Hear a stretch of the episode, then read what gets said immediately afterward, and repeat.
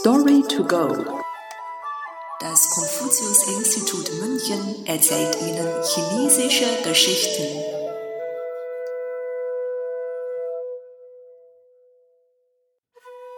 Eine Schlacht mit Wasser im Rücken. Beishui Yi-Zhan. Die Geschichte stammt aus Historische Aufzeichnungen. Biografie von Huayin Ho. Text überarbeitet von Tian Anqi. Übersetzung Nathalie Emmert. Zur Zeit des Krieges zwischen dem Chu und dem Han-Reich führte Han Xin eines Tages die Han-Armee durch einen schmalen Gebirgsbach, hinter welchem die feindliche Armee bereits wartete und sich darauf vorbereitete, Han Xin frontal zu konfrontieren.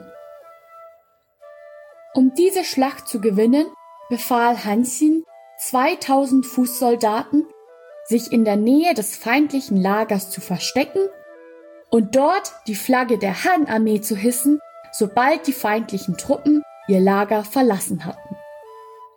Zudem arrangierte Hansin 10.000 weitere Soldaten, die sich mit dem Rücken zum Fluss aufstellen sollten, um den Feind anzulocken. Noch im Morgengrauen befahl Hansin seiner Armee zuerst anzugreifen und dann nach einer Weile den Rückzug vorzutäuschen, um die feindlichen Truppen somit alle zum Fluss zu führen.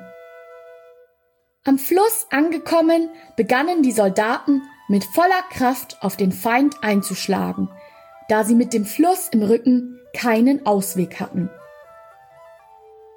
Als die feindliche Armee allerdings feststellte, dass sie den Sieg nicht so einfach erringen konnte und sich in ihr Lager zurückziehen und ausruhen wollte, sahen sie, dass dieses bereits mit Flaggen der feindlichen Han-Armee übersät war.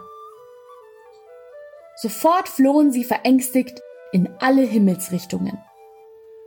Die Han-Armee schaffte es durch diese Taktik, den Sieg dieser Schlacht zu erringen. Das Sprichwort eine Schlacht mit Wasser im Rücken beschrieb früher lediglich eine Armee in der Nähe eines Flusses aufzustellen. Heutzutage steht es allerdings für Durchhaltevermögen und Widerstand in einer hoffnungslos wirkenden Situation.